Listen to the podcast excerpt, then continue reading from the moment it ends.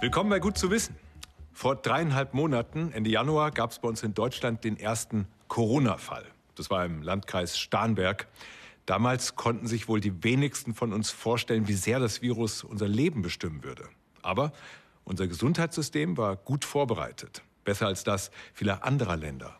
Aber trotzdem ist die Versorgung von Kranken nicht optimal. Operationen werden verschoben und viele haben auch Angst, ins Krankenhaus oder zum Arzt zu gehen. Und das kann für Menschen, die nicht an Corona erkrankt sind, gefährlich werden. Eine Arztpraxis in Nürnberg. Die Assistentinnen und Ärzte sind spezialisiert auf die Behandlung von Krebs und schweren Darmerkrankungen. Die Patientinnen bekommen zum Beispiel eine Chemotherapie, um die Krankheit zu bekämpfen. Sie müssen regelmäßig zu solchen Behandlungen kommen, damit ihre Krankheit nicht schlimmer wird. Es ist ja wichtig, dass sie weitermachen, ne? dass wir da nicht so arg stören lassen von den ganzen Umständen. Ne? Die Patienten hier haben ein hohes Risiko im Falle einer Ansteckung mit Corona. Ihr Immunsystem ist schwächer als das von Gesunden. Deswegen aber auf eine Behandlung zu verzichten, ist gefährlich. Man würde halt befürchten müssen, dass die, dass die Tumorkrankheit schlechter wird, dass es ähm, Probleme mit der Organfunktion gibt, dass ähm, Schmerzen auftreten können, dass ähm, Blutwerte sich verschlechtern. Solche Sachen. Auch wenn es zunächst nach einer vollen Praxis aussieht, bei genauem Hinsehen fällt auf, dass nur wenige Patientinnen da sind. Viele haben ihren Termin abgesagt, weil sie Angst haben, sich mit Corona zu infizieren. Obwohl hier viel dagegen getan wird, etwa mit großen Sicherheitsabständen als ich einen Infusionstermin hatte, da habe ich mir tatsächlich vorher viele Gedanken gemacht und so die Überlegung, ah, am liebsten würde ich den absagen, verschieben, wie auch immer. Ähm, habe am Tag vorher auch mit meinem Arzt telefoniert, habe ihm da meine, meine Bedenken so leicht geäußert. Ähm, er hat dann auch gesagt und hat mich ein bisschen beruhigt, na, wir ziehen das äh, terminlich ein bisschen auseinander, kommen Sie nächsten Früh gleich um sieben, dann ist da nicht ganz so viel los. Ähm, aber es war trotzdem ein komisches Gefühl herzukommen. Das komische Gefühl haben wohl andere auch. Viele trauen sich trotz akuter Beschwerden nicht zu kommen. Kurt Brendel zeigt, dass bis zum Beginn der Corona-Krise der Terminplan der Praxis noch voll war. Jetzt merkt man, sieht man richtig, wie das abbricht. Ähm, wir rufen die Patienten jetzt vorher an, auch, ähm, zu fragen, ob es ihnen gut geht, ob sie Infekte haben oder irgendein Problem ist. Und während des Telefonats berichten sie uns dann oft, dass sie doch nicht kommen wollen. Also im Moment denke ich haben wir so, naja, vielleicht 60 Prozent weniger Endoskopien. Frustrierend für den Arzt und seine Mitarbeiterinnen. Ja, es ist leider so, dass sehr, sehr viele, obwohl dass sie lange auf die Termine gewartet haben, einfach dann absagen kurzfristig, einfach aus der Corona-Angst. Das sagen sie zum Beispiel, es sollte eh nur eine Vorsorge sein. Also da komme ich lieber nicht. Wir haben auch schon akute mal durchverbunden zu den Chefs oder so. Selbst da lassen sie sich nicht überzeugen erstmal machtlos. Corona ist stärker. Das ist so. Doch die Sorgen der Patienten sind verständlich. Anfang April haben sich beispielsweise in der Krebsstation der Uniklinik Hamburg rund 40 Personen, darunter auch Patienten, mit Corona infiziert. Ein Patient stirbt. Die Uniklinik München Großhadern. Auch hier gibt es, wie der ärztliche Direktor Jens Werner zeigt, leere Stationen. Wegen des Lockdowns passieren zwar auch weniger Unfälle, aber die meisten Betten stehen leer, weil Patienten lang geplante Behandlungen oder Operationen absagen. Völlig unnötig, findet Werner, denn die Uniklinik kann im Moment alle versorgen. Es gibt natürlich jetzt in der Presse zwei, drei Berichte aus Deutschland, wo es Ausbrüche gab, wo es Übertragungen von Pflegenden oder Ärzten, Physiotherapeuten auf Patienten gab oder Patienten haben das mitgebracht. Ich glaube, wir haben alle darauf reagiert. Das heißt, wir haben die Schutzmaßnahmen, die jetzt auch in der Öffentlichkeit zum Tragen kommen, schon seit mehreren Wochen hier implementiert und sehen halt dieses Problem in Großhadern. Dafür kann ich jetzt garantieren, aber natürlich auch in den anderen Kliniken nicht. Ein Krankenpfleger demonstriert die Maßnahmen in Großhadern. Schutzanzug, Desinfektionsmittel, Maske, doppelte Lage Handschuhe, Schutzbrille. Alles wird immer von einem Kollegen zusätzlich überprüft, bevor es zu Kranken oder Covid-19-Infizierten geht. Und die Corona-Station liegt in einem abgetrennten Bereich, den Ärzte und Krankenpfleger nur mit einem eigenen Aufzug und mit besonderer Erlaubnis erreichen können. Zurück in der Praxisklinik Nürnberg. Auch hier Infektionsschutz mit Plexiglas. Absperrungen, damit sich Patientinnen und das Praxispersonal nicht zu nahe kommen. Personen, die Patienten begleiten, müssen draußen warten. Und die Patienten müssen selbst ihre Versichertenkarte einlesen. Alles, um Kontakte und somit Infektionen zu vermeiden. Nur bei der Behandlung selbst geht das nicht. Barbara Schlelein bekommt eine weitere Infusion. Ich habe kein Problem. Hier ist alles gut versorgt, bestens vorbereitet. Keine. Warum soll ich Angst haben wegen Corona? Schauen Sie, wenn mir was passieren soll, passiert es mir mit und ohne. Ah, hallo, Frau Kunkel. Grüß Gott, mal so. Hallo. Dürfen keine Hände mehr geben, ne? Nee. Na, wie ist es Ihnen denn ergangen? Ja, ganz gut. Alexandra Kunkel hat Brustkrebs. Auch sie kommt zur Kontrolle, obwohl ihr Zustand akut nicht schlechter geworden ist. Für mich war das nie eine Frage, irgendwas abzubrechen. Der Krebs ist schlimmer wie Corona und also, ich habe da nie drüber nachgedacht, irgendwann mal aufzuhören. Nicht zum Arzt zu gehen kann lebensbedrohlich werden, selbst bei vermeintlich harmlosen Symptomen. Gerade eben habe ich jemanden, habe ich einen Darmkrebs äh, entdeckt bei einer Darmspiegelung, bei, bei, Blut im Stuhl. Also wenn man da lange wartet, wächst die Krankheit, breitet sich aus und es könnte ähm, Heilungschance ähm, nicht mehr gegeben sein, wenn man das auf, aufschiebt. Also wenn man das Kollateralschaden nehmen will, ist ja eher so ein militärischer Begriff, ist der ein bisschen hart, aber durchaus sinnvoll zu verwenden hier. Trotz Corona, Ärzte und Kliniken warnen davor, auf nötige Arztbesuche zu verzichten. Denn sonst sterben Menschen vielleicht nicht an Corona, sondern aus Angst vor Corona an anderen Krankheiten. Nicht besonders gut vorbereitet auf Corona war Deutschland in Sachen Schutzausrüstung. Also bei Kitteln zum Beispiel oder bei Handschuhen. Und vor allem Masken. Die waren ja von Anfang an knapp, was auch daran liegt, dass sie zum Großteil in Asien produziert werden, wo sie natürlich auch gerade gebraucht werden. Deswegen soll wieder mehr Schutzausrüstung in Deutschland produziert werden. Helfen könnten dabei 3D-Drucker, wie eine Firma aus der Oberpfalz zeigt.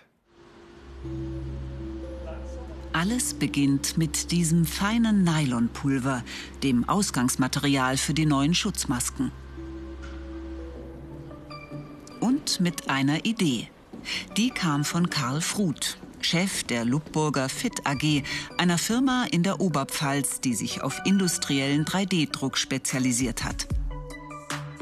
Denn vom Schädelplattenimplantat über Roboterhände oder Puppenstubensessel Egal welche Form, egal welches Material. Es gibt fast nichts, was sich nicht in 3D drucken lässt. Unser Anliegen, äh, selbst Masken zu entwickeln, kam aus einem ganz einfachen Umstand. Wir konnten am Markt keine Masken mehr bekommen, äh, haben aber gesagt, wir müssen und wollen unsere Mitarbeiter schützen. Und so haben wir kurzerhand gesagt, machen wir das selbst. Am Entwurf für die Maske arbeitete er zusammen mit Produktdesigner Sven Hüntelmann. Die große Herausforderung bei der Entwicklung von dieser Maske war äh, der Komfort, dass äh, die Maske sehr gut an die Gesichtskontur anschließt. Denn nur wenn es gut und komfortabel ist, äh, wird die Maske auch getragen.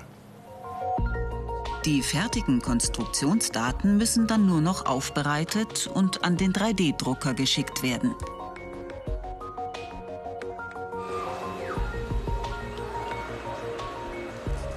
Was in ihm passiert, ist anhand dieser Verwirbelungen zu sehen. Wo sie aufsteigen, verschmelzen Laserstrahlen das Nylonpulver. Immer entlang der Konturen des Bauteils. Schicht für Schicht, bis die dreidimensionalen Maskenteile fertig sind.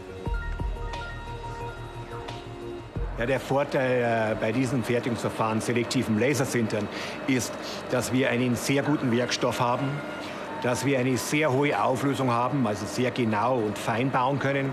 Und wir können viele Bauteile gleichzeitig bauen und damit sind wir sehr viel schneller als viele andere Verfahren.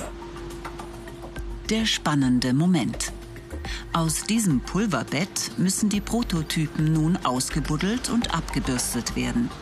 Etwa 2500 Teile lassen sich so in knapp zwei Tagen in einem einzigen Durchgang herstellen.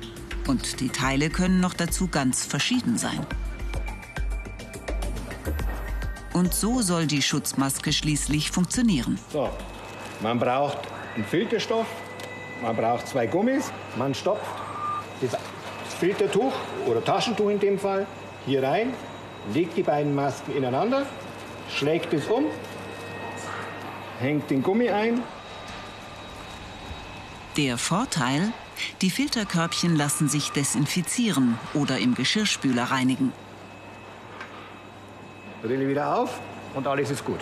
Ja, das Tragegefühl ist gut, man hat keinen Stoff direkt vom Mund. Selbst wenn man mal hustet, ist man nicht in seinem eigenen Sapper drin. Ja? Und äh, nach zwei, drei Stunden des Tragens kann ich ganz einfach dieses Taschentuch entsorgen und ein neues reintun. Und von der Filterleistung her können Papiertaschentücher zum Teil noch kleinere Tröpfchen auffangen als Baumwollstoff. Ebenfalls im 3D-Drucker sind diese Halterungen für Schutzschilde entstanden. Sie haben ein Folienvisier und man kann sie zusätzlich zu den Schutzmasken tragen. Karl Fruth hat aber schon das nächste Ziel im Blick. Noch höhere Stückzahlen. Dazu braucht er ein Spritzgusswerkzeug. Das kommt wieder aus dem 3D-Drucker. Dieses Mal allerdings nicht aus Kunststoff, sondern aus Metallpulver. Deshalb sprühen hier die Funken. So sollen Negativgussformen für die Filterträger entstehen.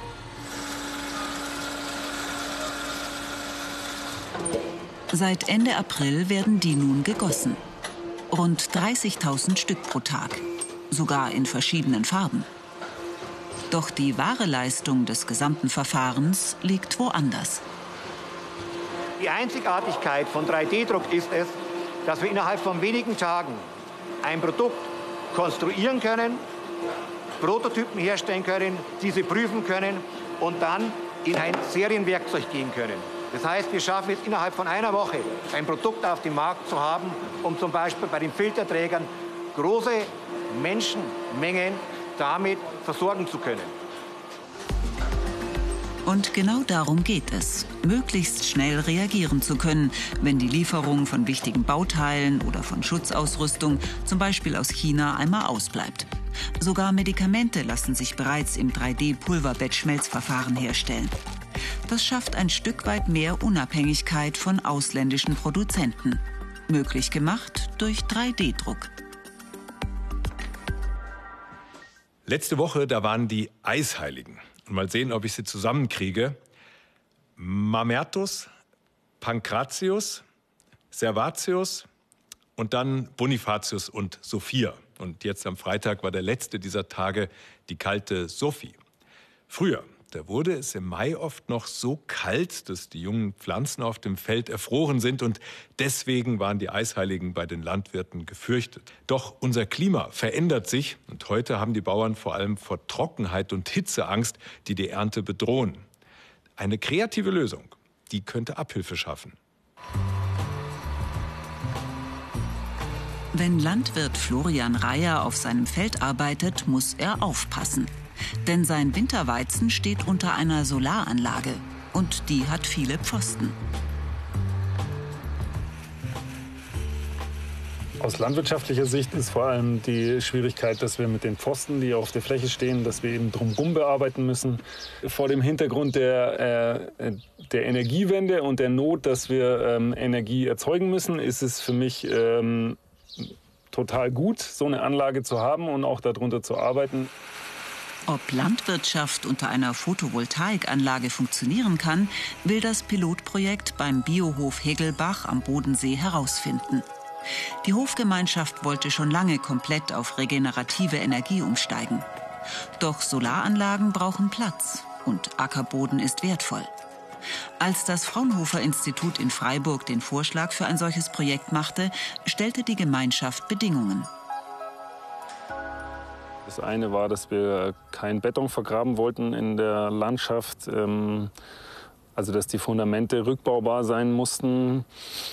Ähm, und äh, unsere Bedingung, die wir uns selber auferlegt haben, war, dass es eben mindestens 80 Prozent oder um die 80 Prozent vom normalen Ertrag unter der Anlage auch generiert werden sollte. Den Beton zu vermeiden, wurden die Pfosten mit sogenannten Spreizankern im Boden befestigt. Sie stabilisieren die Stahlträger ähnlich wie Baumwurzeln. 720 Module wurden auf einer Fläche von fast 3000 Quadratmetern installiert. Nach nur vier Wochen stand die ganze Anlage. Die Abstände der Pfosten und die Höhe der Panels sind auf das Arbeiten mit großen Maschinen ausgerichtet, so dass im Herbst auch ein Mähdrescher durchpasst. Eine innovative Idee, aber die Pflanzen bekommen etwa 40 Prozent weniger Licht. Oben Solarstrom und unten Sellerie. Diese doppelte Nutzung, die erscheint erstmal ganz logisch, denn wir wollen ja mehr erneuerbare Energien. Aber beim Ausbau, da geht wenig voran.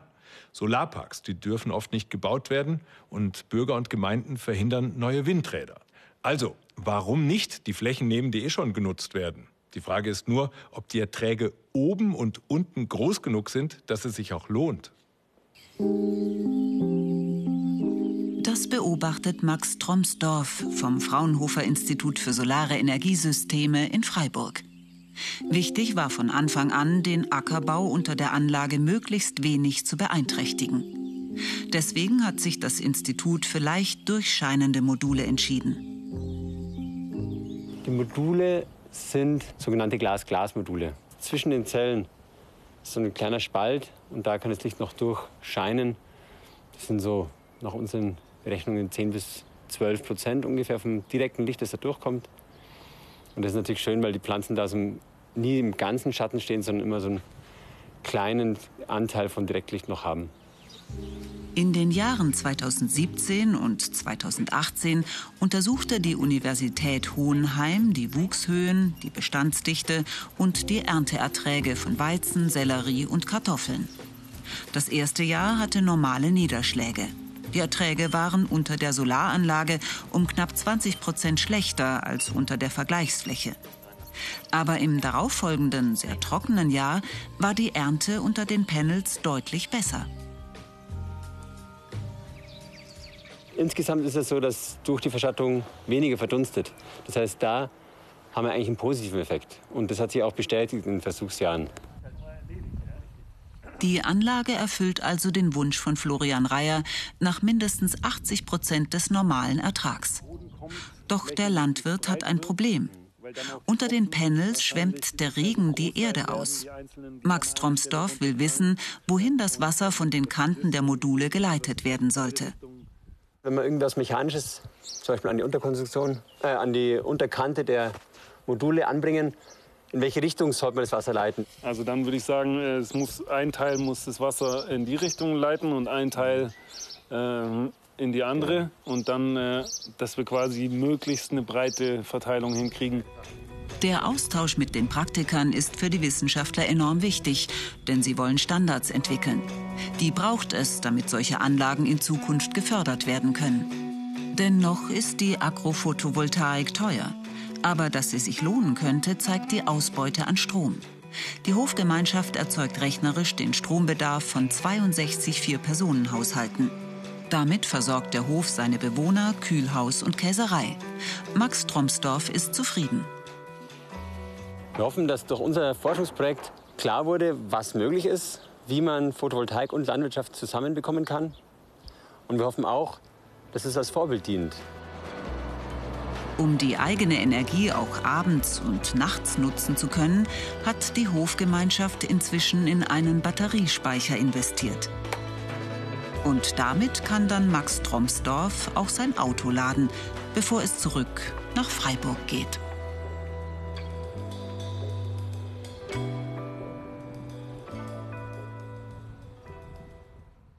Gut zu wissen, auch für sehr trockene und heiße Länder könnte diese Idee sinnvoll sein. Und Ägypten und Algerien, die haben wir den Forschern schon angefragt. Die Steinkreise von Stonehenge oder die Himmelsscheibe von Nebra in Sachsen-Anhalt aus der Bronzezeit. Beide, so glauben Forscher, waren erste frühe Hilfsmittel bei der Himmelsbeobachtung. Vor 400 Jahren richtete Galileo Galilei das damals gerade erfundene Fernrohr in den Sternenhimmel und machte sofort bahnbrechende Entdeckungen. Er entdeckte Krater auf dem Mond und dass sich die Erde um die Sonne dreht und nicht umgekehrt. Heute, Jahrhunderte später, haben Teleskope die Größe eines Einfamilienhauses. Sie werden ins All geschossen und beobachten von dort das Universum oder sie fliegen Huckepack in einem Flugzeug mit einem Loch im Heck. Klingt verrückt, aber der Aufwand lohnt sich. In rund 550 Kilometern Höhe umrundet das wohl bekannteste Werkzeug der Astronomie unsere Erde das Weltraumteleskop Hubble. Von seinem außergewöhnlichen Aussichtspunkt liefert es uns seit 30 Jahren einzigartige Bilder. Sie haben unsere Vorstellung vom Universum revolutioniert. Die Menschheit erhielt detaillierte Aufnahmen und die Wissenschaftler unter anderem die erstaunliche Erkenntnis, dass sich unser Universum immer schneller ausdehnt. Aber wozu der enorme Aufwand? Um das zu erklären, braucht der Astronom Jochen Liske ein Aquarium und eine Unterwasserkamera. Ein bodengestütztes Teleskop hat natürlich das Problem, dass es durch die Erdatmosphäre durchgucken muss, um das Universum äh, zu beobachten. Und das ist ein Problem, denn diese Erdatmosphäre ist eben ähm, ein turbulentes Medium. Das ist so, als würde man am Boden eines Schwimmbads sitzen und wenn die Wasseroberfläche nicht perfekt äh, ruhig ist. Also wenn man äh, auf der Wasseroberfläche hier solche Wellen hat, äh, dann sieht man eben diese, eine verzerrte Außenwelt. Und das ist genau das Gleiche, wenn ich mit einem Teleskop von der Erdoberfläche ins Universum rausgucke. Doch Hubble bekommt Konkurrenz von Teleskopen auf der Erde. In Chile, genauer in der lebensfeindlichen Atacama-Wüste, stehen die mächtigsten Teleskope der europäischen Südsternwarte. In der marsähnlichen Landschaft auf 2600 Metern Höhe haben die Astronomen den bestmöglichen Blick auf die Sterne. Das ist schon eine sehr besondere Umgebung, in der man da arbeitet. Die Luftfeuchtigkeit liegt da oft im einstelligen Bereich, unter 10 Prozent. Ähm, äh, wenn man da den ganzen Tag draußen bringt, dann verdurstet man quasi schon äh, allein durchs Ausatmen. An diesem unwirtlichen Ort wohnen die Astronomen und Techniker fernab jeder Zivilisation in der sogenannten Residencia. Ein Hotel exklusiv nur für Forschung und Wissenschaft. Der Pool ist übrigens weniger Luxus, sondern sorgt vor allem für eine erträgliche Luftfeuchtigkeit im Gebäude. Nachts wird die Kuppel des Gebäudes verdunkelt. Kein Lichtstrahl soll die hochempfindlichen Teleskope bei der Arbeit stören. In der Atacama-Wüste sind die mondlosen Nächte so dunkel, dass man im Licht der Milchstraße seinen eigenen Schatten wirft. Jetzt werden die riesigen Teleskope mit ihren acht Meter großen Hauptspiegeln für die Beobachtungsnacht vorbereitet. Astronomen aus der ganzen Welt reißen sich um Beobachtungszeit an diesem Teleskop. Was nun folgt, sieht mehr nach Krieg der Sterne aus als nach Wissenschaft. Aus dem Teleskop schießen Laserstrahlen. Diese Laserstrahlen helfen den Astronomen, die Unruhe der Atmosphäre exakt zu messen und mit einem Trick auszugleichen. Und das erzeugt einen künstlichen Stern in etwa 90 Kilometer Höhe. Der springt ganz leicht hin und her und das sehr schnell mit einer sehr hohen Frequenz. Und äh, diese Verzerrung, dieses Hin- und Herspringen des Bilds, äh, kann jetzt das Teleskop selbstständig ausgleichen, indem ich einen Spiegel im Strahlengang habe. Und er kann sich exakt so deformieren, um die Verzerrungen, die in der Atmosphäre auftreten, um die wieder rückgängig zu machen. Dank dieser Technik ist der Größe von Teleskopen fast keine Grenze mehr gesetzt.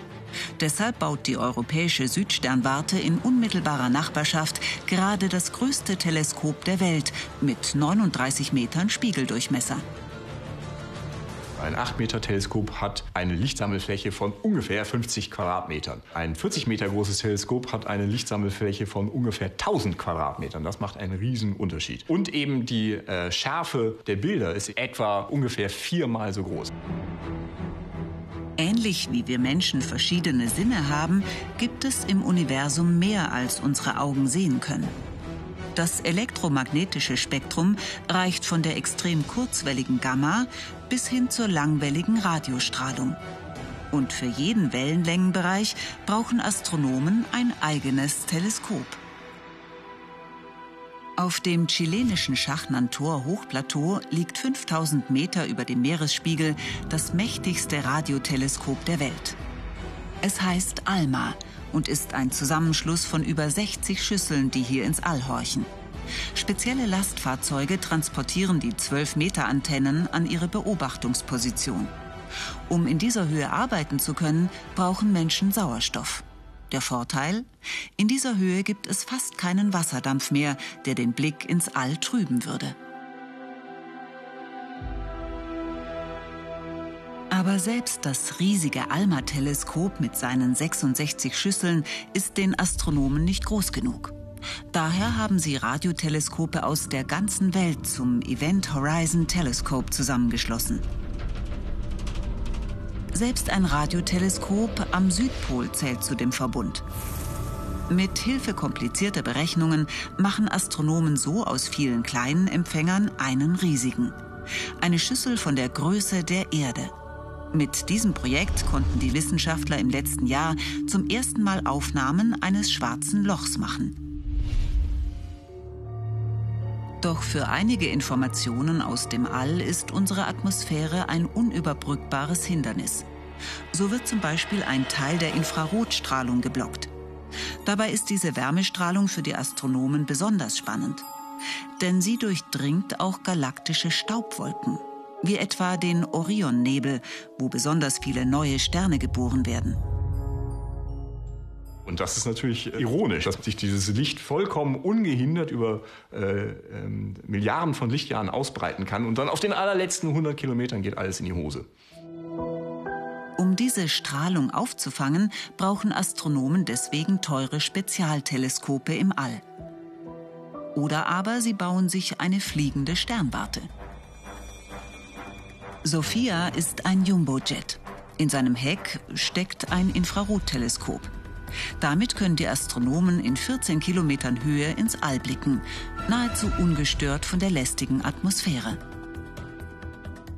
Wir haben noch immer nicht alles gesehen im Universum, was es dort zu sehen gibt.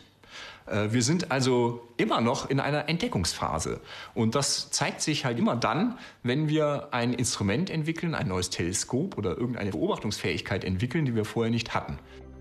Mit jedem neuen Werkzeug wird den Astronomen letztlich wieder bewusst, wie wenig wir doch bislang vom Universum begreifen. Und ganz ohne Hightech, mit bloßem Auge, können Sie noch bis Ende Mai die Venus am Nachthimmel sehen. Einfach nach Westen schauen und wenn es besonders klar ist, dann entdeckt man den Planeten sogar tagsüber. Gut zu wissen. Und damit danke fürs Dabeisein und bis zum nächsten Mal.